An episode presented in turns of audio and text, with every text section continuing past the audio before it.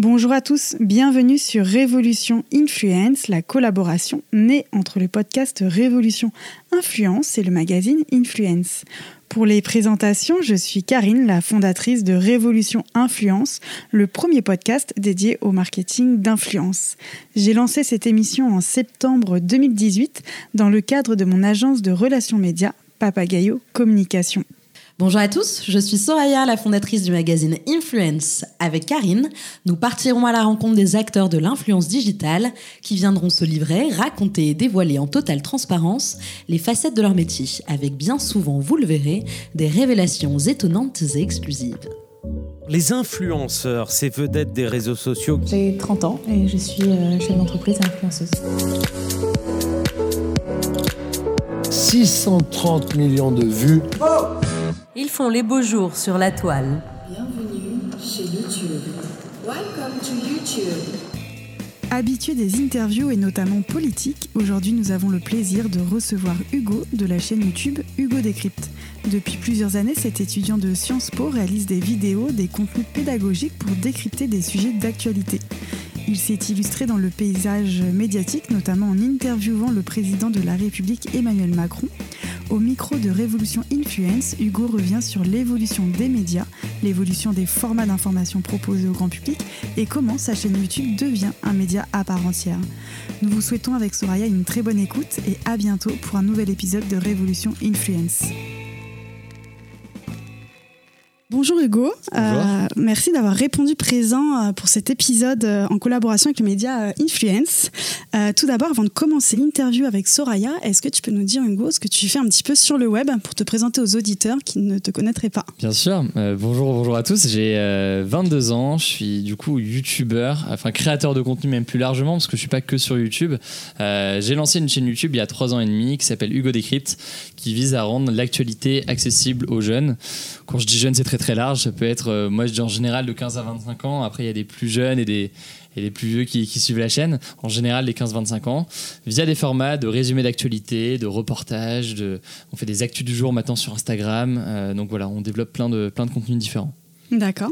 Alors oui, tu l'as dit, tu as créé ta, ta chaîne YouTube il y a trois ans et demi, mais ce que les gens ne savent pas, c'est que bien avant, tu étais déjà sur le web. Est-ce que tu peux nous en dire un peu plus sur ton parcours? Euh, Parce que bien, bien même avant d'être intégré à Sciences Po Paris, il me semble quand tu étais lycéen, euh, nos chemins se sont croisés Mm. et tu étais déjà euh, finalement influenceur avant l'heure. Est-ce que tu peux revenir aux prémices de, de, de tes premiers pas sur, sur le web? Ouais, bien sûr. Alors, influenceur, je sais pas, mais c'est vrai que j'ai. Avant Hugo Décrypte et avant cette chaîne YouTube, euh, j'avais déjà testé des choses et je faisais déjà des choses, notamment dans le domaine des médias. Alors, à une toute petite échelle, et c'était euh, quand j'étais au collège ou au lycée dans mon, dans mon temps libre. Mais assez rapidement, à la fin de mon collège, j'avais lancé un site internet qui s'appelait Radio Londres, sur lequel des jeunes pouvaient écrire et être publiés. Euh, donc, moi, j'écrivais des articles, mais il y avait aussi une centaine de rédacteurs, euh, essentiellement des lycéens, qui pouvaient eux aussi écrire euh, des articles. Donc ça a commencé avec ça et, c'est vrai que du coup il y a un intérêt pour cet univers des médias depuis longtemps. L'idée de déjà sur Radio Londres il y avait cette idée de donner la parole aux jeunes et faire en sorte que les jeunes puissent s'exprimer et c'est quelque chose qu'on retrouve sur Hugo Décrypte. Mais quand j'ai lancé Hugo Décrypte, il y a aussi une volonté tout simplement de rendre ces sujets d'actualité accessibles aux jeunes. Donc c'est pas tout à fait la, la même dimension. Radio Londres, il y avait le truc de donner la parole aux jeunes. Hugo Décrypte, c'est avant même de donner la parole aux jeunes, il faut bah, qu'ils soient informés et donc leur donner envie de, de s'y intéresser. C'est un Donc, côté euh, pédagogique en fait. Exactement, exactement. C'était un côté pédagogique et, euh, et du coup voilà, ça a commencé effectivement avant, euh, avant la chaîne. Alors, euh, quel type aujourd'hui de contenu, euh, tu as commencé à répondre à la question, euh, tu, tu publies sur euh, Hugo Décrypte C'est essentiellement de la vulgarisation. Comment tu définis ton travail sur la chaîne YouTube?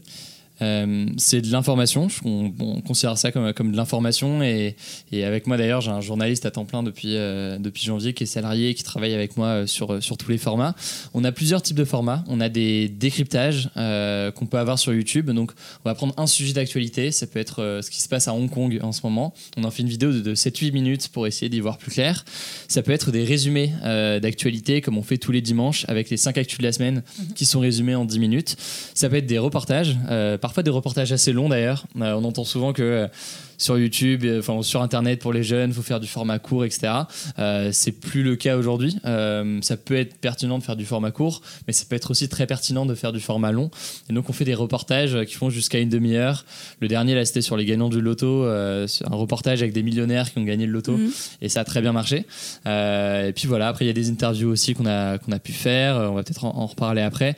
Et sur Instagram, du coup, c'est différent, c'est des résumés d'actualité tous les soirs, euh, un format de diaporama avec les cinq actualités du jour, résumé euh, du coup, ça se lit en même pas, même pas deux minutes. D'accord. Et justement, sur ton parcours, peut-être que Soraya avait une question, parce que vous avez fait la même école, comme tu le disais. Effectivement, on a, on a ce, ce point commun. Hugo, tu, tu es à Sciences Po Paris, toujours en Master 1, Master, tu commences Mas- en là, Master 2. Master 2, du coup. ouais. Voilà.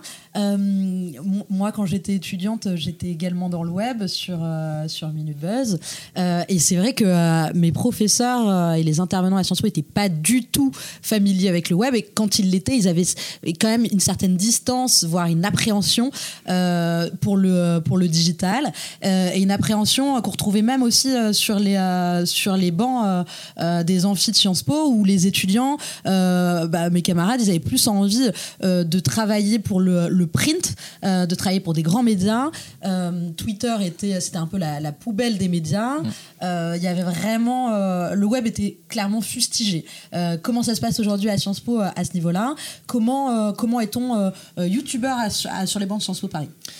Je pense que ça, ça a évolué, euh, pas à 100%. Il y a toujours, évidemment, euh, euh, que ce soit au niveau des intervenants, au niveau des étudiants, des gens qui seront sur un modèle plus traditionnel. Et après tout, pourquoi pas, parce que ça existe encore et ça reste un, domaine important. Mais ça a quand même pas mal évolué. Il y a euh, notamment, je pense, une, une- même dans le cadre des intervenants, de plus en plus d'intervenants issus de, de, bah, de- davantage du, du numérique et de ces sujets-là. Donc ça a évolué. Après, euh, c'est vrai qu'il reste du, du chemin à faire et c'est toujours peut-être moins vu comme moins prestigieux d'avoir une chaîne YouTube plutôt que d'avoir euh, un média euh, plus traditionnel ou d'être euh, être rédac chef d'un d'un- magazine papier contre être euh, être patron d'un média en ligne. Bah voilà il y en a un qui est peut-être un peu plus prestigieux que l'autre pour pour beaucoup de gens. Après le fait d'être youtubeur et, et étudiant à Sciences Po en parallèle co- comment expliquer ça? C'était au début c'était assez étonnant parce que bah, je pense que je devais être probablement le premier youtubeur qui était étudiant à Sciences Po et à se lancer en tout cas en parallèle à ses études. Après quand on regarde un peu, euh, Swan Périssé qui est youtubeuse a fait Sciences Po aussi. Euh, Il y, a, y a pas mal d'influenceurs, enfin ça se compte sur les doigts d'une main, on n'est pas non plus des centaines, mais il y en a quelques-uns qui commencent à émerger de, euh, de grandes écoles et notamment de, de Sciences Po. Et je pense que c'est très bien, ça montre aussi la diversité euh, de ce qu'on peut faire. Sciences Po c'est pas que pour faire de la politique, Euh, on peut faire plein d'autres choses et, euh, et je pense que c'est une bonne chose. Et aujourd'hui, quel est le regard de Sciences Po ou des grandes écoles par rapport à vos carrières justement sur le web Est-ce qu'il y a peut-être des cours aussi euh, sur, sur le digital? Moi je suis en master en communication. Euh, on a des cours effectivement sur le sujet, mais ce qui est intéressant c'est que sur certains, euh, dans certains domaines, certains cours qui sont très liés aux réseaux sociaux.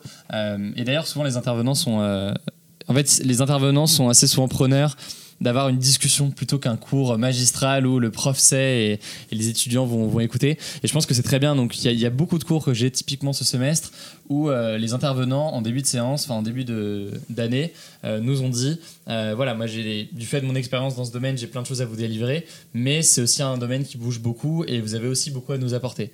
Et du coup, c'est très intéressant d'avoir cet échange-là sur un, sur un milieu qui bouge, qui bouge autant. Et puis sinon. Non, Sciences Po et, et genre relaie ce que je fais. Je pense Mhm. qu'encore une fois, ils sont contents d'avoir euh, euh, d'autres profils qui peuvent émerger euh, autres que euh, des profils plus politiques ou plus, euh, plus traditionnels qui, qui font partie de Sciences Po aussi, mais qui sont, qui sont assez connus. Oui, ça les met aussi en lumière d'une certaine manière. Exactement. ouais. Et puis finalement, euh, dans ton audience, j'imagine qu'il y a beaucoup d'élèves de, de Sciences Po.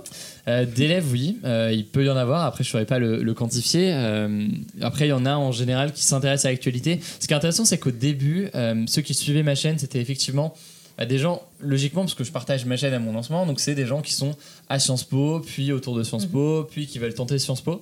Et aujourd'hui, quand je demande, quand je croise des abonnés ou quand, quand, quand je discute avec des gens, euh, c'est de moins en moins, enfin, c'est même quasi, c'est plus le cas en fait. C'est ceux qui suivent la chaîne, c'est des des lycéens, des étudiants qui sont étudiants parfois dans des choses qui n'ont rien à voir et qui justement veulent essayer de comprendre un peu l'actualité parce qu'autrement ils s'informent euh, pas nécessairement quoi. Et Est-ce qu'il arrive que certains professeurs euh, te, font te fassent des retours sur, euh, sur des contenus justement euh, Écoutez Hugo, vous avez oublié ça sur tel fait d'actualité?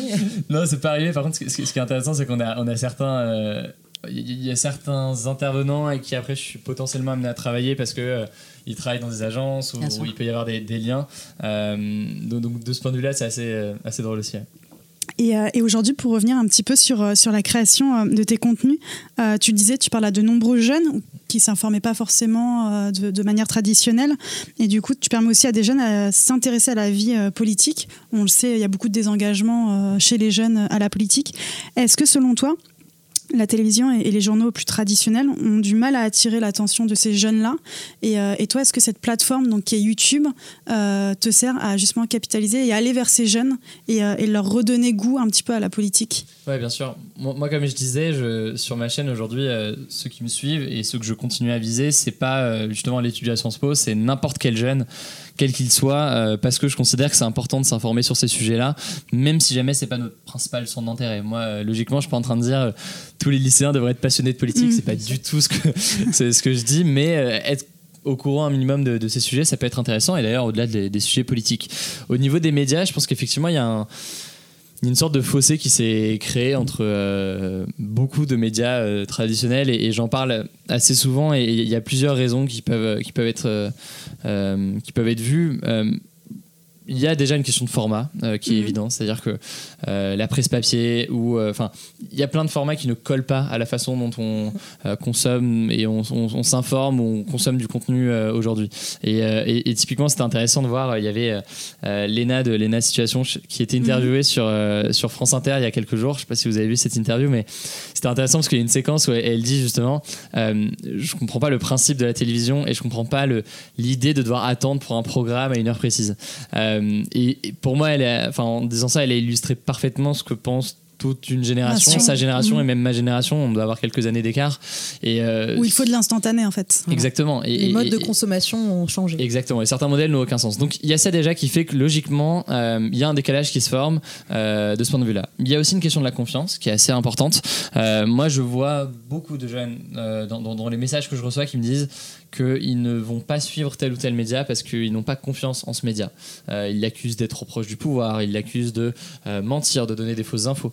Euh, parfois, c'est une critique qui peut être légitime dans certains cas, mais souvent, c'est aussi juste simplement un- une défiance, on va dire, généralisée sur tous Mm. les médias. Et, et- et du coup, ça fait qu'il y a une- un fossé qui se crée là aussi. Euh, voilà. Après, il y a plein d'autres raisons qu'on peut, qu'on peut évoquer, mais il y a tous ces éléments-là qui font qu'il y a un besoin de renouvellement de ce qui se fait pour les jeunes en matière d'actualité. Euh, c'est faux, je pense, de dire que les jeunes ne veulent pas s'informer ou que ça n'intéresse pas les jeunes, euh, enfin que les jeunes ne sont pas intéressés par la politique. Euh, il y a eu un bond là aux dernières élections du vote des jeunes aux élections européennes. Donc ça montre qu'il y a quand même des. Peut y avoir Ils ont- une ils ont des envies. d'engagement, exactement, sur l'écologie, sur plein de choses. Et sur ces sujets-là, justement, ils attendent d'être informés et d'être euh, informés de la façon dont ils consomment d'autres contenus par ailleurs. quoi. Ils sont habitués à aller sur YouTube ou Instagram, donc il faut leur proposer du Et- contenu là-dessus. Et donc finalement, euh, donc il y a la confiance, on l'a bien compris, euh, euh, mais les formats aussi, c'est quelque chose Bien qui sûr. revient souvent. Euh, en introduction de ce podcast, tu as parlé d'une idée reçue euh, qui disait qu'en fait, seuls les formats courts avaient du succès. C'est faux sur YouTube, par Ouais. exemple. Est-ce que finalement, ton travail aujourd'hui, il attire les jeunes parce que en fait, bah, le contenu est bon, soit, mais en termes de format, tu fais des choses très différentes selon les plateformes. On le voit euh, sur Insta, on le voit sur YouTube. Euh, Il y a quand même un vrai travail euh, de fond sur la conceptualisation du format, les cinq idées, le débat, etc. Est-ce que c'est une des clés selon toi? Totalement. Si demain un média traditionnel va sur, les, sur Instagram ou sur YouTube pour faire exactement la même chose que ce qu'il fait dans son premier média, ça ne fonctionnera pas et ça, ça, ça n'aura aucun intérêt. Donc c'est évident que de mon côté, il y a un gros travail sur le format, sur la façon dont ça va être euh, en termes d'esthétique, en termes d'écriture aussi beaucoup. Euh, on n'en a pas trop parlé, mais il y a aussi euh, un- une volonté, moi, dans, dans chacune des actus que je vais rédiger, que ce soit un, un texte de deux phrases sur un sujet ou que ce soit une vidéo de, qui dure 10 minutes, de se dire est-ce que tout ce que je publie sur la chaîne est compréhensible pour n'importe qui? C'est-à-dire n'importe qui, euh, même un collégien qui a 13 ans, est-ce qu'on est au collège? Oui, on est au collège à 13 ans, oui, ouais, Oui. ouais, presque. Euh, un collégien qui est bon, un collégien qui ne s'informe pas du tout sur ces sujets-là, est-ce qu'il va comprendre ce que je dis quand je parle de telle ou telle chose. Et donc il y a un gros travail qui est une grosse attention qui est portée là-dessus, ce que ne font pas forcément tous les médias. Et, euh, et là aussi, hein, il y, a un- y y y a décalage. Après, il y a l'idée aussi de prendre le meilleur de chaque réseau social et de se dire euh, typiquement euh, euh, Instagram. Instagram, c'est pas que de la photo. Et nous, ce qu'on fait, alors il y a des photos pour chaque actu, mais c'est essentiellement du texte.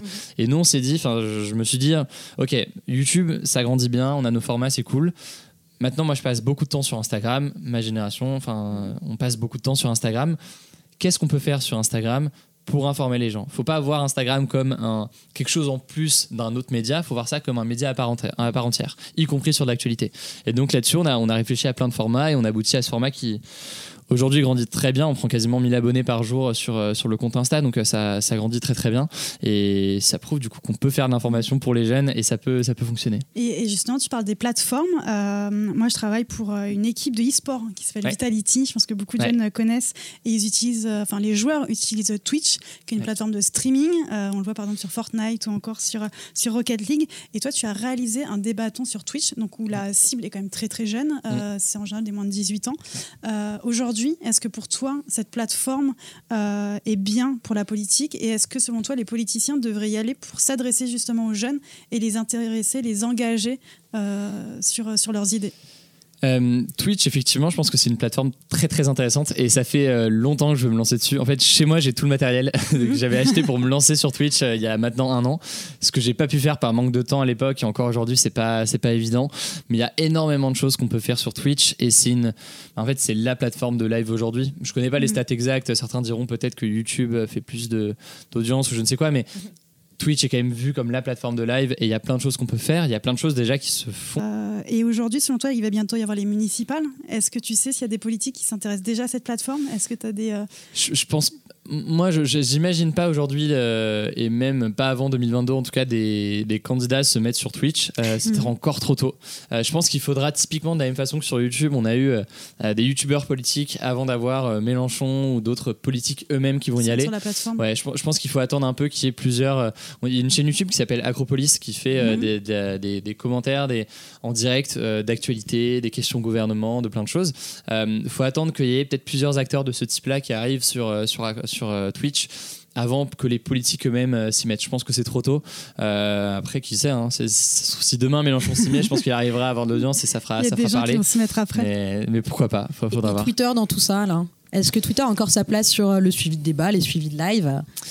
Twitter, c'est. Mais moi, je le vois en termes d'utilisation de mon côté. Euh, je je l'utilise. Je tweete un peu des trucs un peu plus perso. Euh, les coulisses de ce qu'on fait sur la chaîne. Je pose des questions sur les choix des sujets. Je demande aux gens qu'est-ce, quel sujet est-ce qu'ils veulent. Euh, donc il y a plein de choses comme ça que je fais sur Twitter. Euh, j'utilise peu, voire pas Twitter aujourd'hui, comme euh, en tant qu'Hugo Décrypte. D'ailleurs, euh, mon pseudo, c'est euh, Hugo Traverse c'est mon nom, c'est pas mon, c'est pas le, le- le nom de ma chaîne. Ouais, je, je- pour moi, ça, ça reste une plateforme en France. J'ai l'impression beaucoup quand même pour les journalistes et pour euh, tout cet écosystème-là. Et même moi, dans ce que je tweet et ce que j'ai partagé sur Twitter.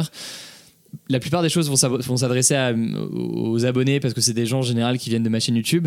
Mais il y a aussi pas mal de tweets qui vont être un peu plus pro, qui vont être un peu plus bah, pour s'adresser à, à- aux autres journalistes qui me suivent ou à des agences ou à voilà, ce genre de choses. Euh, ouais, donc quel avenir? Pour moi, c'est dur, c'est dur de le dire. C'est surtout via Instagram. Typiquement, euh, entre un Instagram et un Twitter, pour moi, je privilégie Instagram parce que je peux faire mes résumés d'actu sur, euh, sur Insta et ça marche très bien. du quoi. live. Et, euh, et aujourd'hui, tu parlais un petit peu de tes abonnés. Quelle est Ouais. ton audience? Est-ce que tu, tu sais un peu les chiffres? Euh, alors. Euh, pour faire très simple, l'immense majorité des abonnés ont entre 15 et 25 ans. Euh, si on précise un peu plus, c'est essentiellement des lycéens, des étudiants qui ont entre 18 et 22 ans. Mhm. Donc typiquement le euh, lycéen qui va passer le bac, qui commence à s'informer parce qu'en plus il va pouvoir voter pour la première fois. Et très souvent aussi des étudiants ou des jeunes actifs qui en fait n'ont pas le temps du fait de leur situation euh, euh, étudiante ou professionnelle euh, de s'informer et veulent des résumés ou veulent avoir euh, ouais veulent s'informer de façon ou même d'ailleurs passer un quand on regarde un reportage sur le loto c'est simplement aussi euh, s'ouvrir à un sujet une se plonger en profondeur. Euh, mais ça peut être assez divertissant aussi parce qu'on essaie d'avoir des sujets assez accrocheurs de ce point de vue là donc, euh, donc voilà essentiellement 18-22 ans. Et après il y a tout hein. il y, il y a aussi je croise vraiment des abonnés qui ont 13 ans comme je croise des, des personnes beaucoup plus âgées, donc il, il peut y avoir de, de tout. Mais c'est bien aussi ce qu'on le sait dans les médias plus traditionnels, parce que du coup je travaille dans les relations Mm. médias, euh, que les jeunes en fait n'écoutent plus la radio, ils regardent plus la télé, donc en Mm. fait tu deviens leur source d'information et le fait qu'il y ait de la politique et des sujets euh, plus larges et euh, peut-être plus, euh, on va dire, euh, moins profonds, Mm. justement les aide à avoir une actualité Totalement. globale. hein. Et Ouais. justement, euh, euh, puisqu'on parlait de ce sujet sur les, les gagnants au loto euh, et du fait que tu es devenu un canal, un médium euh, à, à part entière, est-ce que euh, est-ce qu'il y a des marques qui viennent vers toi, euh, qui te sollicitent Euh, Comment tu te positionnes par, par rapport à ça? Est-ce que je te sais, on te sait apolitique? Est-ce que tu es à marque Alors, euh, du coup, deux points. Premier point sur la question du choix des sujets. Euh, au, au départ, ma chaîne était très politique, voire euh, 100% politique pendant euh, un an et demi, deux ans, Euh, bah ouais, un an et demi. Et en fait, suite à la présidentielle, j'ai commencé à élargir les sujets. C'est-à-dire que j'ai commencé à faire beaucoup plus de sujets. Euh, en gros, aujourd'hui, on est quasiment sur du ouais, peut-être 60% de contenu politique, 40% d'autres contenus. Euh, pourquoi? Parce que ça me paraît intéressant. En fait, il y a plein de sujets qui ne sont pas des sujets politiques et qui, qui peuvent être intéressants et sur lesquels on peut apporter une valeur ajoutée.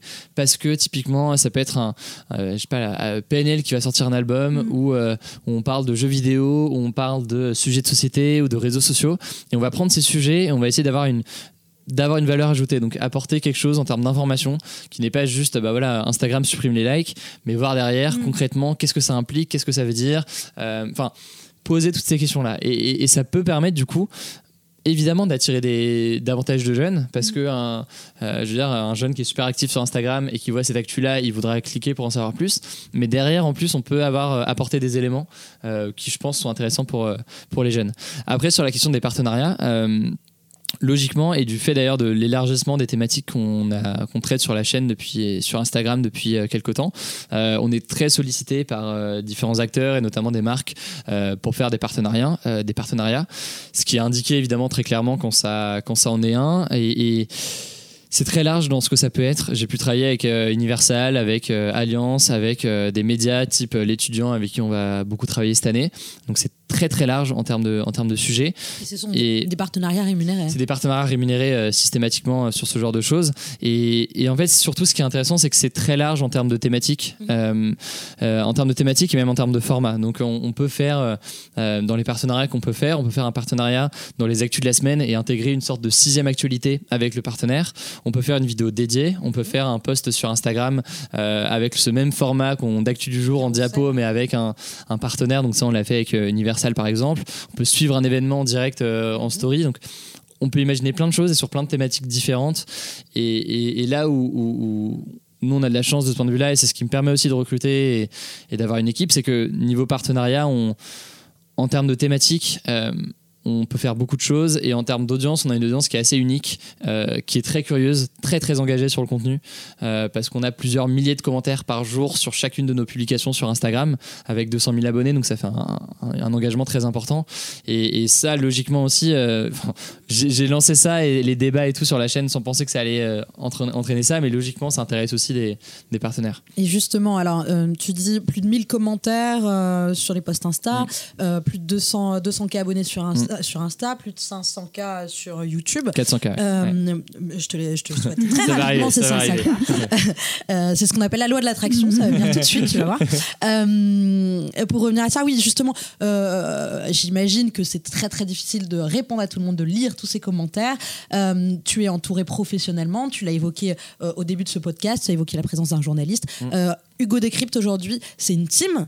Euh, euh, co- Ouais. comment, comment ça, co- comment ça s'est fait euh, De qui tu t'entoures Raconte-nous Ouais. tout. Et, et au final, ouais, c'est un peu comme une rédaction, en fait. Au final, tu réinventes euh, la télévision. Totalement. Bah Alors, justement, pour euh, effectivement impossible de lire tous les commentaires aujourd'hui, euh, sur Insta, là, je, je prends l'exemple du débat d'hier qu'on a posté euh, sur notre Mais- post d'actu du jour. On a eu quasiment 6000 commentaires ou 5500, donc impossible de tout lire. Dans le même temps, on n'a jamais demandé aux médias de lire les commentaires. C'est clair, c'est clair, totalement, totalement. Euh, après, c'est vrai qu'il y a du coup une équipe avec moi et c'est pour moi d'ailleurs, je considère Hugo Decrypt. Ça peut paraître bizarre, mais parfois je dis, ça m'arrive de, parler de Hugo Decrypt euh, bah, comme un média et non pas comme moi. Euh, je me- moi, je me considère pas comme Hugo Decrypt. Je considère que Hugo Decrypt aujourd'hui, c'est un média dans lequel bah, je, fais partie évidemment, mais il y a, euh, comme j'ai dit, un journaliste à temps plein qui est salarié. On va probablement en recruter un second bientôt. On a trois monteurs, on a euh, quelqu'un qui bosse avec moi sur les partenariats. Donc il y a une équipe aujourd'hui et, heureusement pour pouvoir produire tous ces contenus-là. Donc on devient au final un média. Euh, D'ailleurs, est-ce que n'importe quel youtubeur n'est pas un média? C'est toute une Mm. discussion qu'on peut avoir. Ça dépend de ce qu'on entend par média, mais euh, je considère oui aujourd'hui qu'Hugo Decrypt c'est un média d'information euh, pour notre pour notre génération et, et c'est très bien que ça évolue comme ça parce que le, le fait de je peux pas incarner tous les formats. Euh, D'ailleurs, ça m'intéresse pas euh, fondamentalement. Euh, si s'il y a un format qui fonctionne bien sans avoir à l'incarner, c'est très bien. Je veux dire, euh, je vais pas être là pour être là Mm. et pour faire de la, de figuration. Euh, donc, on a développé, je sais pas si on va en parler, mais on a développé des formats euh, Mm. dans lesquels euh, je ne suis pas présent et qui marchent. D'ailleurs, c'est très bien. Ils marchent aussi bien que les autres formats. Donc, euh, c'est quand même super intéressant à, à voir. Et du, et du coup, en termes d'entourage professionnel, euh, il y a un journaliste? Ouais. Un journaliste, euh, un journaliste, trois monteurs, euh, une personne sur les partenariats, de temps en temps un ou une stagiaire euh, quand, Mhm. quand, quand des gens sont motivés et qu'on peut les accueillir.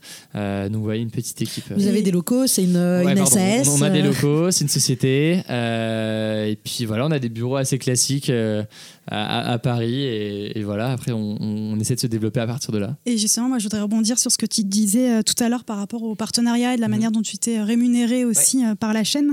Euh, on le sait, tu as interviewé de nombreuses personnes euh, politiques. Mhm. Euh, Aujourd'hui, il y a des institutions qui font appel à toi pour Mhm. des partenariats. Et il y a eu, euh, il y a quelque temps, euh, plusieurs messages sur les réseaux sociaux, notamment par rapport à Thibaut InShape Ouais. et sa collaboration avec euh, l'armée. Toi, quel est ton regard par rapport à ces partenariats et quel est ton regard sur le fait que des institutions politiques puissent Mm. se servir des influenceurs, des youtubeurs pour faire passer leur message? Ouais. Alors c'est un sujet qui est effectivement très délicat et d'ailleurs pour bien clarifier la, la chose, euh, quand j'ai fait des interviews de politiques, que ce soit euh, alors Emmanuel Macron euh, il y, a, il y a quelques mois, mais même Benoît Hamon, enfin il y a Manon Aubry, plein de politiques que j'ai pu interviewer euh, récemment. Euh, c'est pas des interviews qui sont rémunérées, en aucun cas, jamais. Euh, de toute façon, tout partenariat que je fais est indiqué clairement, Mhm. donc euh, les, les gens le sauraient autrement. Euh, par contre, moi, typiquement, j'ai été amené à faire un partenariat avec euh, l'éducation nationale. Oui. Euh, un partenariat qui consistait en une vidéo que je faisais sur ma chaîne où je donnais des conseils euh, personnels sur comment développer des projets en parallèle à ses études. Euh, parce que j'avais déjà lancé justement Radio Londres quand j'étais au lycée. Donc, je revenais sur cette expérience, comment gérer son temps, comment monter une asso, comment faire tout ça. Euh, et ça me paraissait intéressant justement parce que il n'y avait pas une dimension politique. Il y avait pas, euh, j'ai pas parlé du ministère, j'ai pas parlé du ministre ou de réforme en cours. J'ai parlé simplement de mon ressenti personnel et donc ça, ça me semblait intéressant de le faire. Je dis que c'est un sujet délicat parce que euh, souvent déjà, alors dans, dans le cas de, de, de, de- de Thibaut, je, je, je sais pas parce que je, je, je suis pas allé voir, euh, mais parfois c'est pas forcément indiqué très clairement Mhm. euh, que c'est un partenariat. Et logiquement, il faut que ce soit très bien indiqué.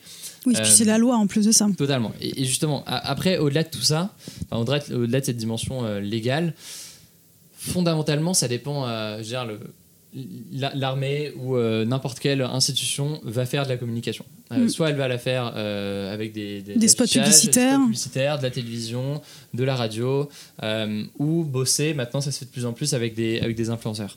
Là, c'est vraiment libre à, ch- à chaque youtubeur de prendre cette décision et de se dire s'il veut faire ou non. quoi. C'est-à-dire qu'il y a une responsabilité de chacun à savoir s'il doit le faire, s'il veut le faire. Et, et voilà, typiquement dans le cas du service national universel, moi je l'aurais pas fait à titre personnel Euh, et j'ai fait des vidéos d'ailleurs sur le sujet qui permettent de montrer ce qui va être mis en place et pourquoi est-ce que c'est critiqué, donc permettent de montrer tout ça. Et, et- et du coup pour moi c'est inconcevable de faire un partenariat dessus parce que les gens attendent de moi un, un- un- bah, de pouvoir montrer des positionnement l'objectivité. Exactement et de pas Euh, euh, au même titre qu'ils l'attendent d'un média. C'est la raison pour laquelle finalement euh, c'est difficile de, de mettre une règle universelle Mm. euh, là-dessus parce que peut-être que Thibaut, Thibaut lui, euh, se considère comme un Plus influenceur et pas comme un média. bien sûr. Euh, et que finalement sa communauté attend pas de lui de l'objectivité mais des convictions. Euh. Est-ce que ce serait pas là la différence En entre fait- un média et un influenceur? En fait, pour moi, ça, ça dépend surtout de comment chacun voit la chose. Et, et- et là où il y a un problème, c'est qu'il y a certains, euh, typiquement même le service national universel, certains influenceurs qui ont accepté, euh, je, leur en ai pas parlé, donc j'en ai aucune idée, mais potentiellement, ou même à l'avenir, certains influenceurs vont accepter un partenariat avec une institution euh, politique sans savoir ce qui se cache derrière, sans savoir la dimension politique, sans savoir euh, ce que ça engendre, pourquoi est-ce que c'est critiqué, enfin, toutes ces dimensions-là. Et, je pense que c'est important, en tout cas, que chaque youtubeur ou influenceur, pour qu'il pour qu'il puisse prendre une décision responsable vis-à-vis d'un partenariat, c'est important qu'il soit qu'il ait ces éléments de, de, de compréhension de, de, ce qui lui est proposé. Euh, et ça, pour faire ça, les, le plus important, c'est le dialogue. Il faut aussi que mmh. les, les, agences, si jamais ça passe par des agences, soient transparentes avec les influenceurs et leur disent bien bah, qu'est-ce voilà qui se cache derrière, qu'est-ce qui se cache derrière pour qu'il n'y ait pas de, de mauvaises surprises. Euh, et après, voilà, c'est libre, encore une fois, à chacun de de le faire ou non. Moi, typiquement, le SNU, je n'aurais pas fait et, ça, ça, aurait été inconcevable, mais certains peuvent le faire. Et justement, tu dis que toi, le SNU, tu ne l'aurais pas fait. Toi, aujourd'hui, comment tu choisis tes partenariats euh, avec les marques? Quels sont tes euh, critères? il euh, y, y, a pas mal de, de, critères qui peuvent entrer en compte. Il euh, y a certains partenariats qui se font parce que c'est évident. Typiquement, l'étudiant avec qui je travaille cette année, c'est en cohérence mm. totale avec ce que je fais avec sur la chaîne. C'est intéressant. Euh, il peut y avoir la question de l'opportunité que va offrir un, un partenaire, c'est-à-dire que au-delà de la rémunération, si ça peut permettre de euh, d'avoir accès à des éléments intéressants, de, de, de, partir à un endroit, tourner quelque chose, il peut y avoir une dimension éditoriale qui, qui mhm. peut être intéressante. Euh, mais l'essentiel, c'est aussi, c'est tout simplement d'un point de vue déontologique et de bah, on en revient à la question de la responsabilité par rapport à notre contenu, par rapport au message qu'on veut véhiculer. Il y a eu des erreurs, euh, moi je le vois à titre personnel que j'ai que j'ai pu faire. Euh, je donnerai pas de nom de, de, de, de marque parce que ça n'a ça, ça aucun intérêt, mais euh, il y a peut-être deux ans de ça, il y a eu euh, un ou deux partenariats que j'ai pu faire que j'ai regretté après coup parce que j'avais pas pris la mesure de, euh, de ce que ça engendrait, de comment ça allait être reçu, euh, du message que ça pouvait véhiculer derrière ce que moi j'avais en tête. Mmh. Euh, donc on peut pas c'est très dur de ne pas faire d'erreur là-dessus. Et c'est très compliqué euh, parce qu'on est tout le temps sollicité euh, et parfois certains partenariats et ça peut arriver qu'on les accepte ensuite qu'on se dise ou alors qu'on publie qu'on dit ah mince j'avais pas vu cette dimension ou je et donc, ça peut arriver de, de, de le regretter. Euh, mais il faut être le plus vigilant possible.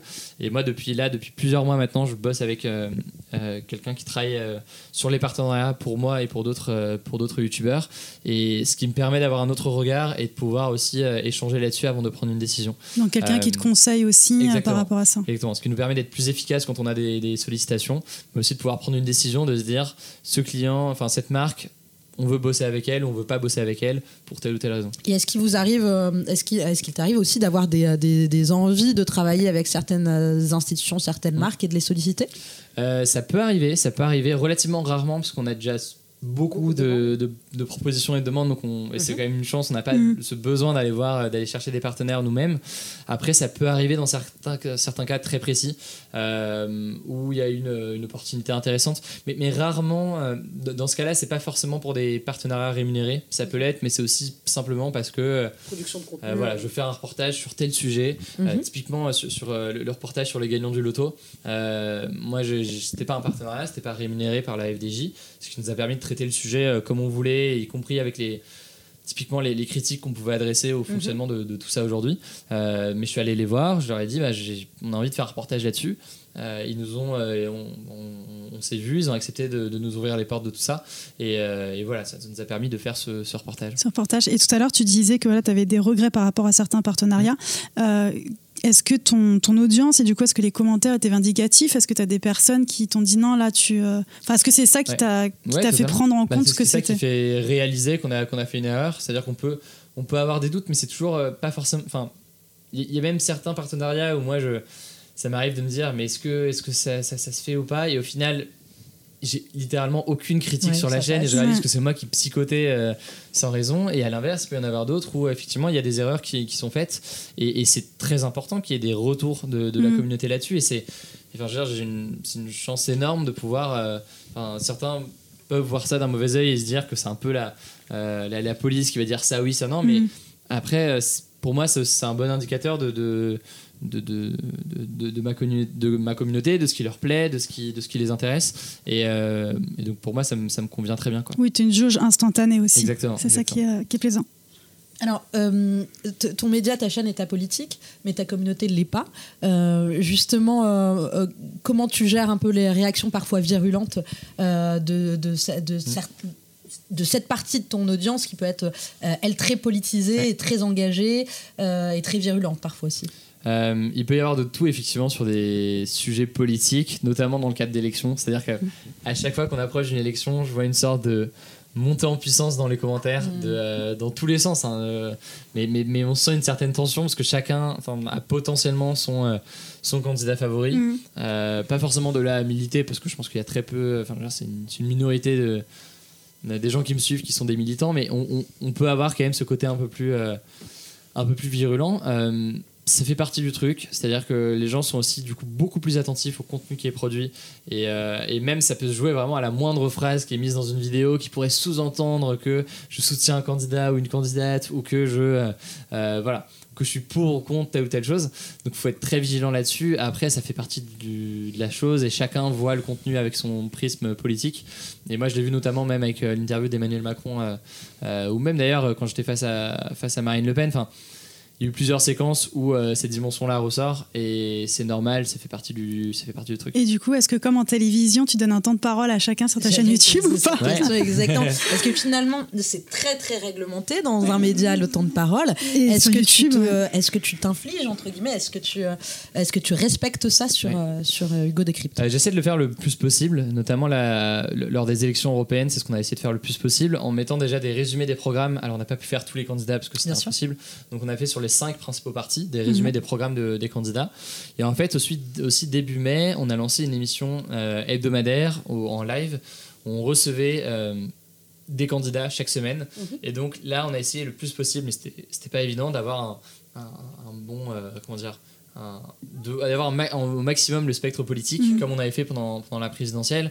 Et, et, et c'est pas évident parce que typiquement, euh, si je prends le cas de, de Jordan Bardella, donc euh, tête de liste du Rassemblement national, euh, lui était partant pour venir. En tout cas, le Rassemblement national était partant, euh, mais les dates ne collaient pas du tout euh, avec les, créneaux, avec les créneaux qu'on avait. Parce que c'était une émission chaque mercredi. Mhm. Eux, ils étaient en meeting tout le temps. Mhm. voilà. Donc, donc voilà, il y, a- il y a cet élément qui est assez dur à, assez dur à gérer.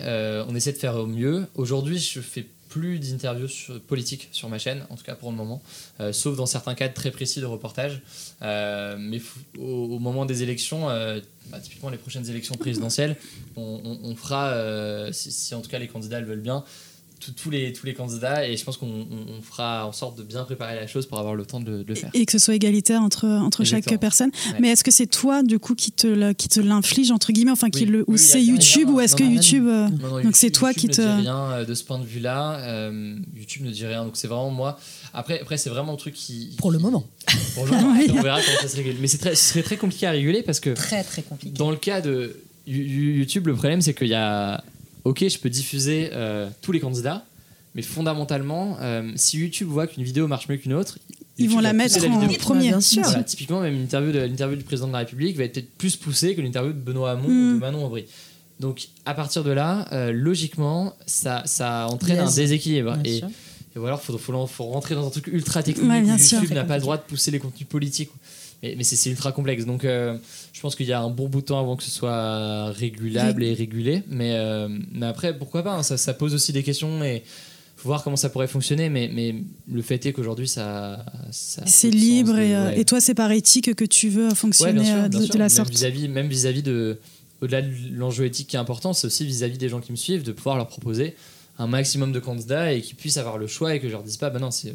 Oui, que chacun s'y retrouve que aussi. Ce et, euh, candidat ou que ce candidat. bien sûr, Il faut qu'ils aient le choix et du coup, il faut leur proposer un maximum de, de contenu. bien sûr. Ju- Justement, en parlant de, de YouTube, euh, je t'ai vu, euh, il me semble, il y a deux ou trois ans sur la scène de Google euh, du fameux événement du Brandcast. Ouais. Euh, J'étais très fière d'ailleurs. et et j'ai eu la chance euh, également de te revoir aux côtés, euh, au micro de Justine Rist, Ouais. euh, il y a quelques semaines euh, euh, sur la scène de YouTube. Euh, quelle relation on entretient euh, en tant que YouTubeur avec YouTube, avec la plateforme, et quelle relation tu entretiens toi en tant qu'étudiant à Sciences Po Paris avec les GAFA? Chaque youtubeur a son, je pense, sa, sa, sa relation avec YouTube. J'ai l'impression que YouTube essaie le plus possible maintenant de développer des, ce qu'ils appellent des partner managers, donc des, des, des, des partenaires chez YouTube qui vont pouvoir t'aider chez tes youtubeurs sur tes problèmes de monétisation, tes problèmes de, enfin, toutes questions que tu pourrais te poser. Euh, je pense qu'il y a encore, de toute façon, beaucoup de chemin à faire de ce point de vue-là, mais il y a typiquement vis-à-vis des autres plateformes, euh, moi YouTube est la plateforme avec laquelle j'ai le plus de, de contacts, avec les, enfin, avec lequel ouais, j'ai le plus d'échanges. Et, de ce point de vue-là, c'est très très bien et c'est très bien d'avoir cet échange-là. Euh, après, logiquement, dans, dans, dans le cas de, de, de si grosses plateformes, c'est pas évident de pouvoir être en contact régulier avec tous les youtubeurs. Il y a littéralement des milliers de youtubeurs aujourd'hui. Euh, c'est pas forcément évident à, gérer. Euh, Il y a toujours des problèmes de, clarté sur euh, des choses, sur la monétisation, sur euh, l'algorithme, sur tout ça. Et ça, c'est un problème dans une certaine mesure parce qu'on se retrouve à avoir des contenus démonétisés sans savoir pourquoi. Ça peut entraîner plein, de choses. Moi, là-dessus, d'ailleurs, j'ai eu l'occasion typiquement d'avoir des rendez-vous avec les équipes de monétisation de YouTube Mhm. et de pouvoir leur dire les problèmes que je vois aujourd'hui, que je vois aussi chez d'autres créateurs et qui me posent souci selon moi. Donc ils sont, ils sont à l'écoute. Après, euh, je veux dire, c'est- il y, a- il y a plein de choses aussi, j'ai l'impression qu'ils ne peuvent pas nous dire parce que typiquement l'algorithme, ils vont pas nous dire ça Alors, fonctionne ça comme fonctionne ça. comme voilà les ça, trois ouais. choses à faire pour être, pour être en Mm. tendance, pour être en, sur la page d'accueil. Euh, et c'est normal, c'est normal, c'est normal. Euh, mais, mais voilà, au moins Sachez ils qu'on va mettre ça en teasing de ce podcast. C'est euh, c'est un secret bien gardé comme Coca-Cola et sa recette, quoi. Exactement, exactement. Mais, euh, mais c'est normal, sinon la plateforme n'aurait. Je vais repartir en vrille. euh, Bien sûr. En parlant d'al- d'algorithme, est-ce que le mot algorithme et le mot média sont compatibles? C'est c'est pas évident, c'est pas évident. Il y, a- il y a ce truc de. D'ailleurs, même. euh, je pense qu'un média aujourd'hui qui est, qui est présent en ligne ne peut pas faire de business model sur 5 ans et se dire dans 5 ans on a telle audience. Enfin, pour moi, ça n'a aucun sens parce que vraiment, moi je vois typiquement, il y a. Je parlais d'Instagram euh, tout à l'heure. euh, il y a quelques mois, on gagnait peut-être. Donc, il y a un an, on gagnait peut-être 200-300 abonnés par jour.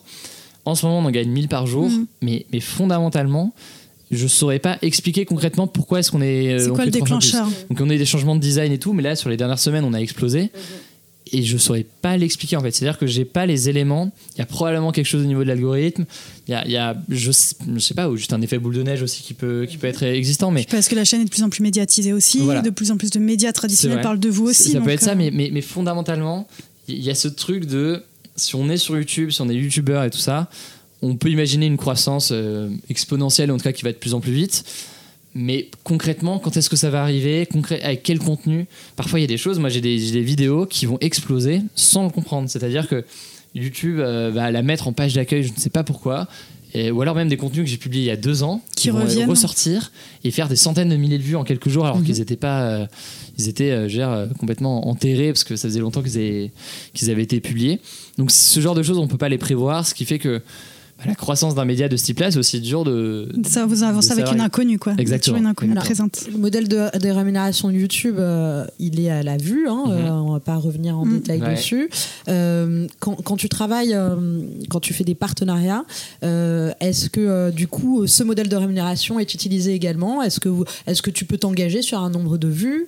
Ou euh, est-ce que euh, c'est des choses que non vous ne faites pas Vous êtes payé à la mission, au cachet. euh? Euh, alors on est payé à la mission. Euh, après, je suis en mesure sur certains formats de garantir quasiment un nombre d'audience. Typiquement sur euh, le- les actus de la semaine, donc un format qu'on poste chaque dimanche, ça fait des mois qu'il n'a pas fait en dessous de 100 000 vues. Donc je suis en mesure de dire avec une, une assurance quasi sûre euh, aux différents partenaires que s'ils postent sur ce format-là euh, et qu'ils font un partenariat avec moi sur une de ces vidéos-là avec une sixième actu de la semaine, euh, il n'y a pas de risque. Enfin, genre, en tout cas, a priori, ils feront, euh, ils feront au moins 100 000 vues. Donc, euh, au final, c'est un peu sur, sur la performance. Mais voilà, après, non, non, en général, c'est il y a un tarif qui, qui est fait et il n'y a pas de variation en fonction Mhm. du, du nombre de de vues. T'as as interviewé du coup euh, le président de la République, Ouais. euh, Emmanuel Macron, Marine Le Pen, mais euh, comment ces interviews ont vu le jour? Est-ce que c'est eux qui sont venus te chercher? Est-ce que c'est toi qui les as démarchés? Et comment t'as un peu préparé ces interviews? C'est que Barack Obama l'avait fait en 2016 avec trois youtubeurs américains. Euh, nous, ça arrive en 2019 en France. Est-ce que toi, tu t'es inspiré de ce qui s'était fait un peu aux États-Unis Est-ce que tu as été, euh, est-ce que tu as regardé? Est-ce que ça t'a apporté aussi des clés pour faire ces interviews avec Ouais. le président? Euh, alors, plusieurs choses du coup à, Oui. à dire. Effectivement, euh, effectivement, les interviews aux États-Unis m'ont inspiré dans le sens où ça a prouvé que c'était possible. C'est-à-dire que j'étais même en mesure de dire à des à différents politiques que ça se faisait déjà à l'étranger, donc euh, dire, ça allait venir en France et, et c'était assez assez inévitable. Euh, concrètement, euh, alors peut-être si on commence avec euh, l'émission politique euh, face à Marine Le Pen, j'ai été contacté par France 2 qui m'a proposé de prendre part à l'émission, donc émission diffusée sur, sur France 2, euh, sur le sujet de mon choix, où en gros l'idée c'était que j'ai 10 minutes face à Marine Le Pen sur le sujet de mon choix. Donc j'ai fait le choix de, du sujet des fausses informations Mhm. qui me tenait à cœur. Euh, et du coup, j'ai pu euh, avoir une interview, un échange avec elle sur ce sujet-là, euh, notamment sur des fausses informations qu'elle a pu véhiculer ces, euh, euh, le- le- enfin, ces derniers mois, en tout cas au moment du au moment de, de l'interview. Donc ça s'est fait via France 2, j'ai jamais été en contact avec Marine Le Pen, euh, en tout cas avant le- avant le- l'interview le jour J. Euh, et, euh, et voilà, c'est France 2 qui a géré. D'accord, c'est le On service si politique France 2, quoi. Et si elle, elle était prévenue, on le sait ou Euh, il me semble qu'elle était prévenue, mais qu'elle n'était pas prévenue du, du sujet Je D'accord. crois que c'était ça le. Ouais, il me semble que c'était ça. Euh, dans le cas maintenant de, de- d'Emmanuel Macron, déjà le format était un peu différent parce que c'était une interview en direct d'une heure avec des questions qui venaient du chat. Et donc c'était un peu différent de, de- de l'interview de Marine Le Pen où Marine Le Pen c'était sur un sujet très précis. Euh, et donc du coup forcément c'était assez différent parce qu'on développait et on poussait la question à bout euh, sur une thématique très, très précise. Très précis. Euh, dans le cas de, de l'Elysée, moi, ça, régulièrement, en fait, je leur proposais des formats. Parce que D'accord. comme n'importe quel média, euh, décrocher une interview du président de la République, ça peut être intéressant euh, pour, euh, pour d'un point de vue éditorial. Ouais, et puis sa vision Euh, globale aussi de certains sujets. Alors ton contact, c'était qui Donc mon contact, c'était quelqu'un qui est en charge de la communication digitale euh, de l'Elysée, que je connaissais, et à qui, du coup, régulièrement, je proposais des formats euh, d'interview.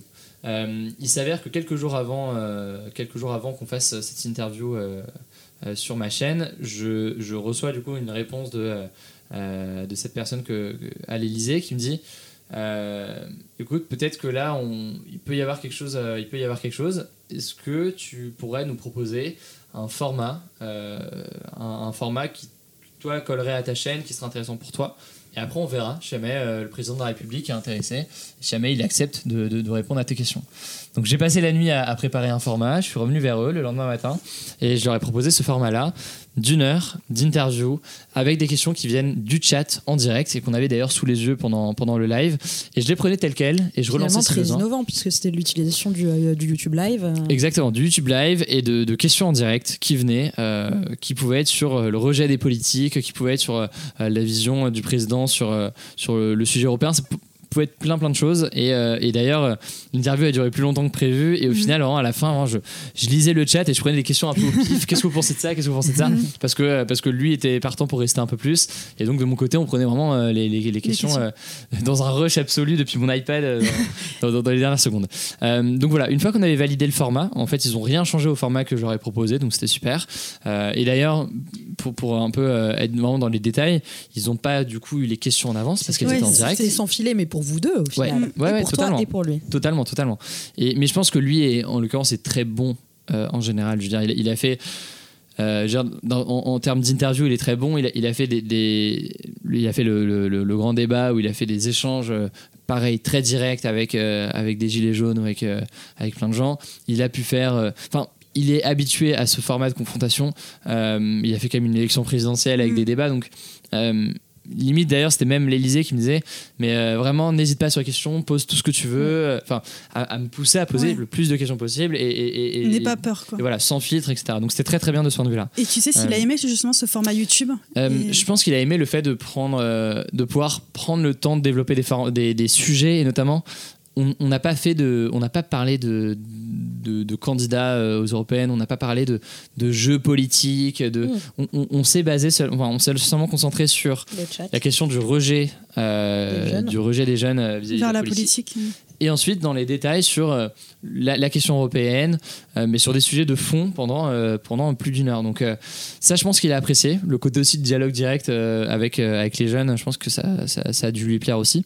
Voilà, après, Et tu sais combien de personnes se sont connectées au chat Tu sais combien il y a eu de questions qui ont été posées je ou pas pourrais le savoir, je l'ai pas du tout en tête. Je pourrais le savoir. Ça allait chiffres, très très tu vite. Ça se compte en milliers ou Ouais, ça, ça se compte largement en milliers. C'est-à-dire que même, même nous, quand on, on avait activé les filtres, donc le mode ralenti dans le chat, Mhm. plein de choses qui visent à ralentir au maximum le chat, mais même en ralentissant, ça allait vite quoi. en fait, ça allait, ça allait extrêmement vite et le chat allait une vitesse. Donc, heureusement, moi, dans mon équipe, bah, j'avais Benjamin, euh, donc, euh, le journaliste avec qui je bosse, qui était en régie et qui prenait des questions du chat et me les envoyait sur un Google Doc. Et donc, au fur et à mesure, j'en avais parce que effectivement, lire le chat en, en direct, c'était euh, quasiment euh, mission Ce impossible. serait intéressant que tu puisses nous donner un peu les, les données justement de ces personnes qui se sont connectées sur YouTube.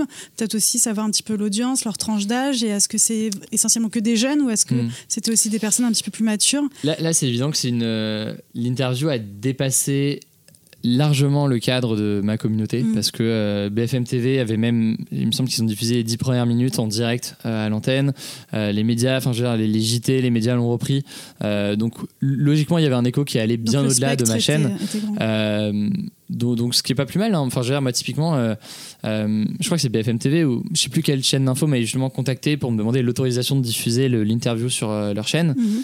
Et je veux dire, j'ai accepté parce que fondamentalement, c'est pas du tout mon audience. Et donc, c'était pas. et ça peut euh, voilà. t'apporter euh, Exactement. une, Donc, autre aucune, population. euh, exactement. Donc, c'était pas, c'était pas gênant de ce point de vue-là. Et par rapport au débatton que tu avais Mm. fait sur Twitch, Ouais. c'est quoi les différences que tu fais par rapport à un live YouTube et un live sur Twitch? Et, Euh, et après, je voudrais que tu me répondes ouais. aussi par rapport à Obama et les YouTubeurs, quelles étaient les différences euh, Euh, alors sur, les lives sur Twitch, pour moi fondamentalement il n'y a pas beaucoup de différence. C'est-à-dire que le live que j'ai fait sur YouTube, il aurait pu être sur Twitch, ça aurait pas été très gênant. Euh, Twitch offre quand même un peu plus en matière de fonctionnalité d'interaction, avec des extensions qu'on peut installer pour faire des votes en ligne, pour faire, pour faire tout ça. Donc Twitch a quand même pas mal de choses en matière de fonctionnalité, euh, ce qui est assez intéressant. Euh, après fondamentalement pour moi c'est la même chose. Euh, et pour, pour Obama et, les youtubeurs, moi j'avais vu notamment effectivement, je crois que c'était Liza Koshy, enfin quelques gros youtubeurs américains qui avaient fait, qui avaient fait ça. Il y avait, si je me trompe pas, il y avait déjà cette idée d'interaction avec des questions qui venaient du, qui venaient du public et que eux remontaient, mais c'était pas en direct, il me semble, ou j'ai un doute. Euh, voilà, après, je- c'était pas une inspiration au point de. Mm. Genre vraiment, j'avais suivi ça de loin il y a longtemps et donc je savais que c'était possible. Après, je me suis pas. euh, L'idée a pas été de reproduire ce que. ce qui avait été non, fait ce qui avait été fait. D'accord. Et, euh, et aujourd'hui, du coup, tu as un format euh, hexagone Ouais. avec lequel on voulait te parler euh, avec Soraya, Ouais. euh, puisque tu ouvres le débat euh, avec les jeunes sur divers euh, sujets de société. Euh, quel est l'objectif de ce format? Comment tu comment tu castes les personnes qui vont débattre euh, entre elles? Est-ce qu'elles viennent à toi? Est-ce que euh, est-ce que euh, est-ce que enfin comment tu les sollicites? Mm. Euh, Et comment réussis-tu euh, finalement à libérer la parole? Euh, On te connaissait euh, vulgarisateur d'informations, journaliste, et, euh, et maintenant on te voit aussi euh, euh, médiateur et, et très bon dans dans dans l'organisation et la maîtrise et l'équilibre du débat. Sur sur ce format hexagone, c'est intéressant parce qu'on revient à ce que je faisais avant Hugo Décrypte, c'est-à-dire sur Radio Londres, cette idée de donner la parole aux jeunes. Et c'est un peu ce que j'ai, enfin en tout cas à ma génération. Et donc c'est ce qu'on essaie de faire avec ce format hexagone, où on a six jeunes qui viennent ensemble pour débattre d'un sujet euh, qui les concerne directement. Ça peut être vivre en ville contre vivre à la campagne, ça peut être la télé-réalité, ça peut être euh, le harcèlement, ça peut être plein de sujets. Euh, et, effectivement, a, comment est-ce qu'ils sont castés? Ils viennent. en fait, moi, je poste des formulaires dans la description de mes vidéos avec les prochains, les prochains, les prochains tournages, et donc les gens peuvent poster via un formulaire et candidater. Après, on les appelle et on vérifie que ça, ça peut être intéressant. Donc, on a des centaines de candidatures euh, euh, via ça, et parfois sur certains sujets. Typiquement sur le sujet de la, télé- de la télé-réalité, on a contacté nous-mêmes aussi des, euh, des, des- des candidats, des candidates pour avoir euh, bah, des profils très précis qui nous semblaient Mhm. intéressants pour, pour le sujet. Euh, et après, comment engager une, une conversation avec eux, une discussion avec eux euh, Faut les mettre en confiance parce que logiquement, parler devant la caméra comme ça, c'est pas forcément évident. Faut les mettre en confiance et puis après, ça se fait. Ça se fait tout seul. Enfin, faut leur faire comprendre qu'on n'est pas là pour les piéger. Surtout, c'est pas du tout, c'est même pas une interview le format, c'est une Mm. discussion. On n'est pas là pour les piéger. Ils sont là pour s'exprimer, pour pense- pour dire ce qu'ils pensent vraiment. Et, euh, et à partir de là, ils, ils peuvent, ils peuvent le faire bien. Et, euh, et quels vont être un peu les prochains numéros? Est-ce que tu sais un petit peu les sujets? Alors là, on va tester d'autres choses pour les prochains épisodes. On est en train de tester des euh, choses par génération, euh, dans le sens où on va avoir un petit-fils avec son grand-père ou sa grand-mère, euh, sur des sujets précis. Et à chaque fois, on va être Confronter Super. en fait les. Euh, sur certains sujets. Donc euh, là, on travaille là-dessus en ce moment et je pense qu'on va. Donc trois générations? Euh, je pense. que- alors, je- je- on est encore en train de voir. Soit on fait, euh, soit on fait euh, parents-enfants, soit on fait grands-parents avec petit-fils. Ouais. Euh, soit on fait sur trois générations. D'accord. Euh, on est en train de voir, mais je pense que c'est quelque chose qui peut être euh, sur certains sujets, ça peut être bien d'avoir cet échange euh, générationnel et, euh, et même sur des sujets assez uni- universels, euh, je sais pas, ça peut être sur, euh, sur l'amour, Oui, sur bien l'argent, sûr. sur tout ça. Pas forcément politique et, euh, Justement, tant qu'on parle d'âge, euh, est-ce que euh, parfois, finalement, dans cette sphère euh, politique où euh, bah, euh, les, euh, les jeunes n'ont pas toujours euh, su trouver leur place, et encore moins en tant que euh, journaliste, euh, ce que tu es aujourd'hui, euh, est-ce que euh, il est arrivé qu'on ne te prenne pas au sérieux? Euh, dans, dans cet univers, en fait, c'est surtout, c'était surtout le cas, et encore, et encore, même au début, c'était très peu présent, mais il y a toute cette question de la légitimité et le fait qu'elle elle s'acquiert un peu au fur et à mesure, Mhm. au fur et à mesure de l'audience, euh, pas au fur et à mesure de, de- des études que je termine ou d'autres Mhm. choses, mais vraiment au fur et à mesure. Au fur et à mesure de, de- de la croissance de mon audience. Euh, typiquement, au, lancement de, de, euh, de ma chaîne, beaucoup de gens se disaient, mais enfin, certains journalistes euh, pouvaient se demander c'est qui ce jeune? Mhm. Qui a 18 ans euh, prétend pouvoir parler Mhm. d'actualité et, et- et rendre tout ça euh, accessible. Euh, et puis progressivement, voilà, avec l'audience, ça, ça a changé. Aujourd'hui, la question se pose pas. En tout cas, j'ai, en tout cas, on me la pose beaucoup moins. Euh, et c'est, très bien. Je veux dire. Tant mieux. Et puis là, le, le fait, je pense, d'avoir un journaliste à temps plein avec moi, donc d'avoir une sorte de mini-rédaction avec moi, fait qu'on est en mesure de, bah, de pouvoir s'affirmer en tant que média. Et je pense que c'est pas Mm. prétentieux de le dire. Je pense que vraiment, c'est on, on- on a le genre on parle d'actualité aux jeunes on, on- parfois on sort des sujets exclusifs des interviews exclusives et donc on a on a le rôle d'un média quoi. Et, euh, non, Et est-ce que la certification sur les réseaux sociaux euh, a aidé euh, dans cette mission-là? Je sais pas peut-être Est-ce que certains, pour toi c'était le Graal comme pour certains? C'était pas le Graal mais c'est vrai que c'est- il y a quand même ce truc assez satisfaisant à se dire à se dire qu'on est vérifié sur on est c'est une sorte de petite étape de validation qui, qui fait plaisir. Après bon fondamentalement en fait j'arrive même pas à savoir si les gens qui nous suivent prêtent attention à ça je suis pas sûr je pense Non, pas Plus au contenu, Euh, heureusement, ouais, je ouais. pense. Je pense que c'est plus nous qui sommes là à essayer d'avoir de petits trucs J'ai raison, c'est vraiment plus de Ouais. l'ego qu'autre Mm. chose. Totalement, totalement. Mais bon, voilà, du coup, je l'ai sur Instagram, sur Twitter, surtout. Et, et pourquoi pas, ça fait plaisir. Et, euh, et aujourd'hui, Soraya, tu disais, bah, du coup, tu es, un peu journaliste à part entière, tout de même, avec ce média. Euh, tu as différents formats, tu as traité en live l'incendie de Notre-Dame de Paris. Donc, en fait, tu fais de l'investigation, du, report- du reportage. Aujourd'hui, comment tu te qualifies? Est-ce que tu es, JRI Enfin, voilà, Est-ce que, tu, Ouais. euh, est-ce que tu te définis ou est-ce que tu dis juste, bah, je suis youtubeur, créateur de contenu? Euh, je me qualifie pas comme journaliste. euh, Et pourquoi, justement? parce que, parce que je. Ça Pour plein de raisons. certaines Parce que, choses, ouais, parce que je- en fait, je fais beaucoup de choses. Et, et pour moi, un journaliste doit être à 100% sur son métier de journaliste. C'est-à-dire Mhm. que euh, bah, le journaliste qui bosse avec moi, typiquement, il est que sur, euh, il est que sur, euh, son, Donc sur de la son- son- recherche, son euh. rôle de journaliste. Il n'est pas en train de négocier des partenariats ou faire je sais pas quoi. Mhm. Euh, moi, ce qui est compliqué, c'est que certes, euh, je peux faire quelque chose qui s'approche du journalisme, mais en parallèle, je peux euh, gérer, je peux recruter des gens, donc je peux, être RH aux Du, coup, Je peux, je peux euh, gérer, alors même chez j'ai quelqu'un qui bosse avec moi là-dessus aujourd'hui, je, peux- je suis quand même dans la boucle pour les partenariats, c'est à moi de les valider, de dire non, de bosser sur l'aspect créatif, euh, euh, éditorial de, de- des partenariats. Donc je, je suis au croisement de beaucoup de choses et, et c'est pour ça que j'ai. Je, enfin, je, je, je- je me considère pas journaliste aujourd'hui parce que pour moi, un journaliste, c'est voilà, Benjamin dans mon équipe. c'est le euh, journaliste. Pas forcément moi. Et finalement, pas youtubeur non plus. Pas Et que. fait. C'est un peu chef d'entreprise, créateur Ouais, de contenu. Exactement. Faudrait qu'on qualifie, Le, le- euh. terme va, en soi me va, me va très bien, même si c'est un peu bizarre de, de se rattacher à une Ah, plateforme. une plateforme, ouais. Euh, après, euh, après, fondamentalement, euh, oui, je suis sur YouTube, mais je suis beaucoup sur Instagram. Aujourd'hui. Instagram grandit presque plus vite que ma chaîne YouTube. Uh-huh. Donc, fondamentalement, je suis peut-être aussi Instagrammeur. D'accord.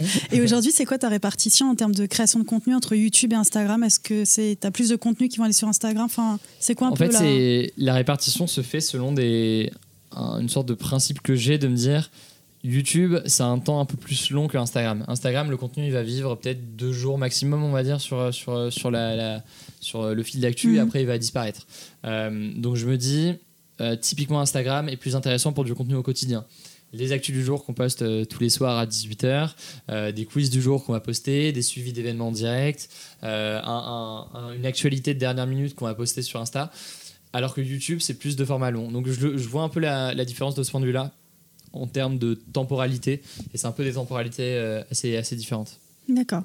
Et, euh, et tout à l'heure, tu disais, Hugo, que 2022 allait être une date importante pour toi par rapport à des créations de contenu, à des interviews avec des politiques. Euh, à plus court terme, euh, quels sont tes projets? Moi, je Ouais. pense notamment municipal. Ouais. Euh, ça va être quoi tes projets euh, là dans les mois à venir? Euh, alors beaucoup de choses sur la chaîne parce qu'on on met vraiment l'accent sur les reportages euh, dans les mois à venir, c'est-à-dire qu'on va avoir quasiment, euh, si mais on va avoir un reportage toutes les deux semaines au moins diffusé sur la chaîne. Donc euh, ce sera des reportages assez longs, donc on produit euh, beaucoup beaucoup de reportages en ce moment, on en tourne beaucoup. Euh, ça c'est un assez important. Euh, sur Insta aussi on commence à développer beaucoup de choses parce que ça grandit tellement vite qu'on se dit qu'il y a plein de choses qu'on pourrait qu'on pourrait faire. En parallèle à ça, euh, je bosse aussi euh, en ce moment sur. Euh, on a lancé en fait un compte Instagram en anglais qui donne des J'ai résumés. Une trentaine de, de milliers de personnes déjà. Exactement, en, en- en quelques jours, donc c'est assez, cool. Et on, on- donc on a lancé un compte Instagram de résumé d'actualité en anglais. Et concrètement, je bosse avec un Français qui est étudiant à Stanford, euh, qui s'appelle Maxime, sur euh, une, concrètement une start-up de news pour les jeunes aux États-Unis. Donc il y a aussi ce projet qui me prend pas mal de temps en ce moment et sur lequel en tout cas je passe beaucoup de temps à brainstormer et, et à tester plein de choses. Euh, je peux pas en, en- je vais pas en parler en détail maintenant parce que c'est encore c'est encore un peu tôt, mais c'est un projet qu'on a qu'on a en cours et sur lequel sur lequel on bosse. On D'accord. sera donc, ravis euh, d'en parler en, en temps et en donc- heure. Et euh, euh, il y a beaucoup de médias euh, subventionnés en France. Mm. hein. Euh, est-ce que est-ce que c'est le cas euh, du Go Non. Decrypt Pas du tout. C'est pas êtes le cas. euh, c'est pas le cas. Par contre, moi, j'ai eu la chance de recevoir un, un fonds d'aide de YouTube à la fin de l'année dernière, qui est en fait un fonds qui était, euh, d'ailleurs, c'est- public hein, comme truc, qui a été, euh, qui a été pour récompenser en fait l'innovation sur, sur YouTube. Et donc, euh, en France, il y a Brut, Le Monde et ma chaîne qui ont, euh, Mhm. qui ont reçu ce fonds-là. À l'étranger, il y en a, il y en a plein d'autres.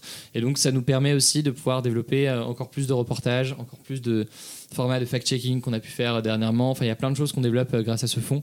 Et c'est très bien. Après, on n'a pas de fonds de, enfin, de subvention pour l'instant. Peut-être que je pourrais en, en recevoir, mais, euh, mais, mais ouais, on a, on sait pas Et est-ce euh, que c'est des subventions qui te donnent sans te consulter ou c'est toi qui les demandes. Est-ce que c'est comme dossier, des bourses Quel est le montant Est-ce que d'ailleurs c'est comme des bourses Le, le montant ou, est euh, confidentiel, on ne peut pas communiquer dessus. Par contre, ce que je peux vous dire, c'est qu'effectivement, euh, j'ai dû postuler comme n'importe quel autre média et il y a plein de gens, je pense, qui ont, qui ont essayé de l'avoir. Euh, après, fondamentalement, il n'y a pas de- d'intervention éditoriale de YouTube sur Mm. notre contenu. C'est-à-dire que c'est quand même important de le dire. Euh, même là, quand, quand Emmanuel Macron est venu, j'ai pu poser la question de la taxation des GAFA.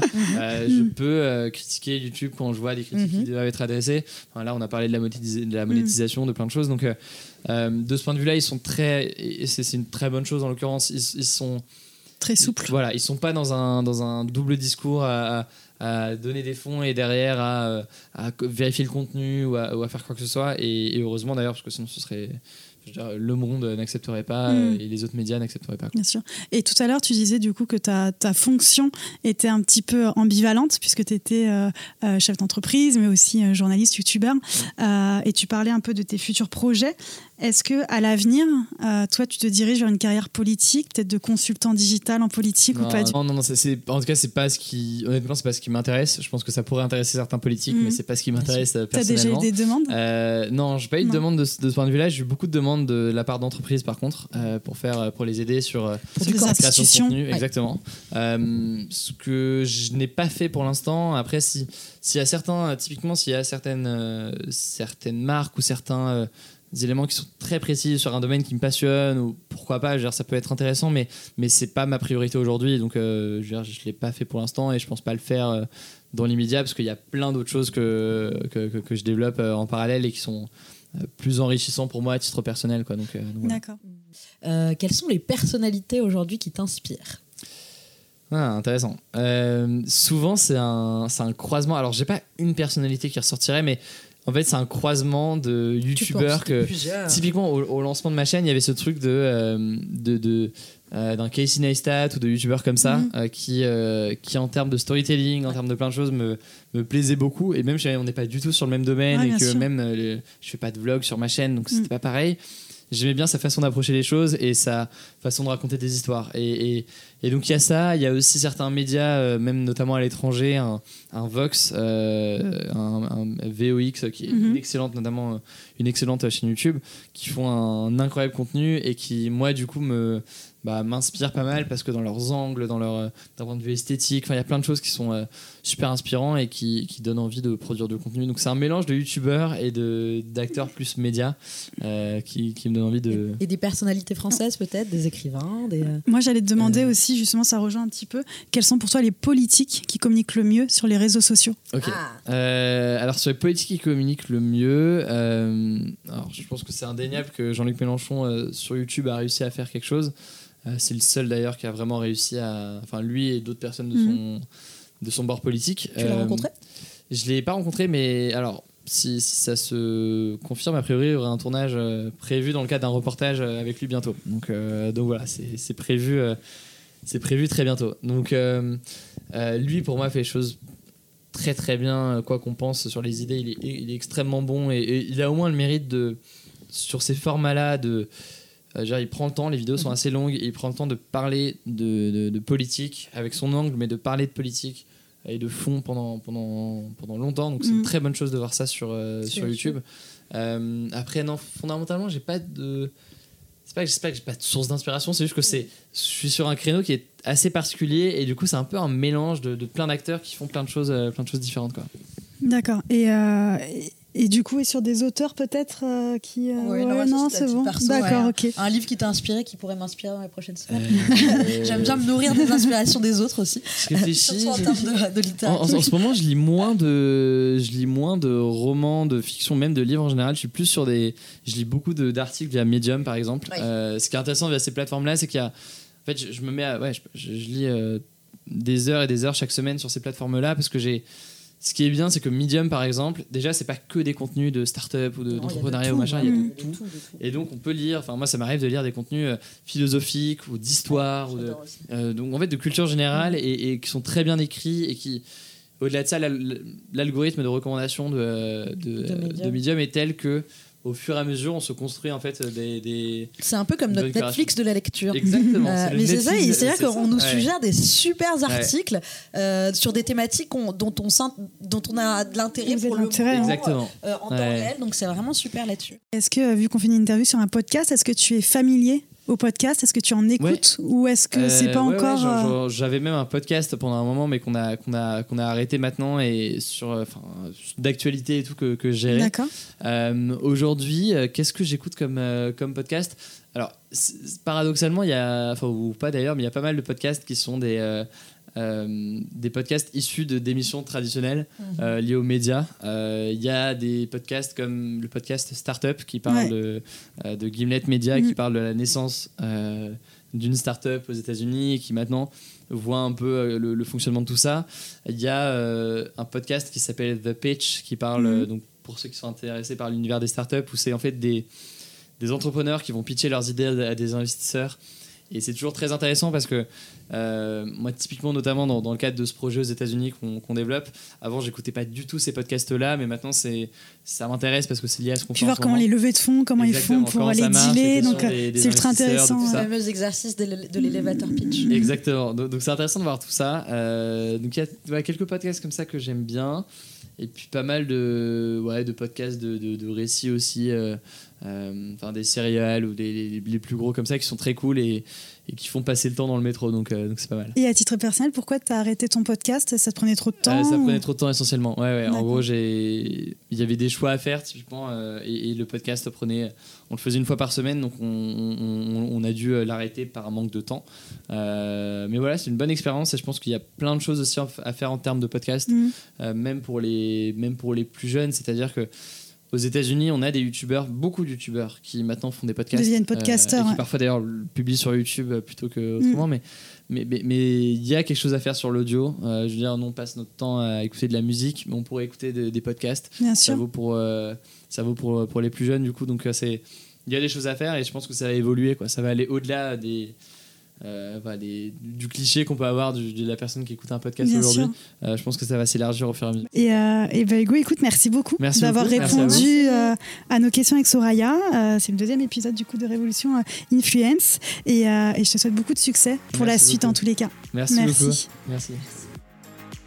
Merci à tous d'avoir écouté ce premier épisode de Révolution Influence by Papagayo Communication. prochainement, de nouveaux épisodes seront diffusés, donc restez très attentifs sur nos plateformes respectives Instagram qui sont Influence et Papagayo Communication. Je vous souhaite une très belle semaine.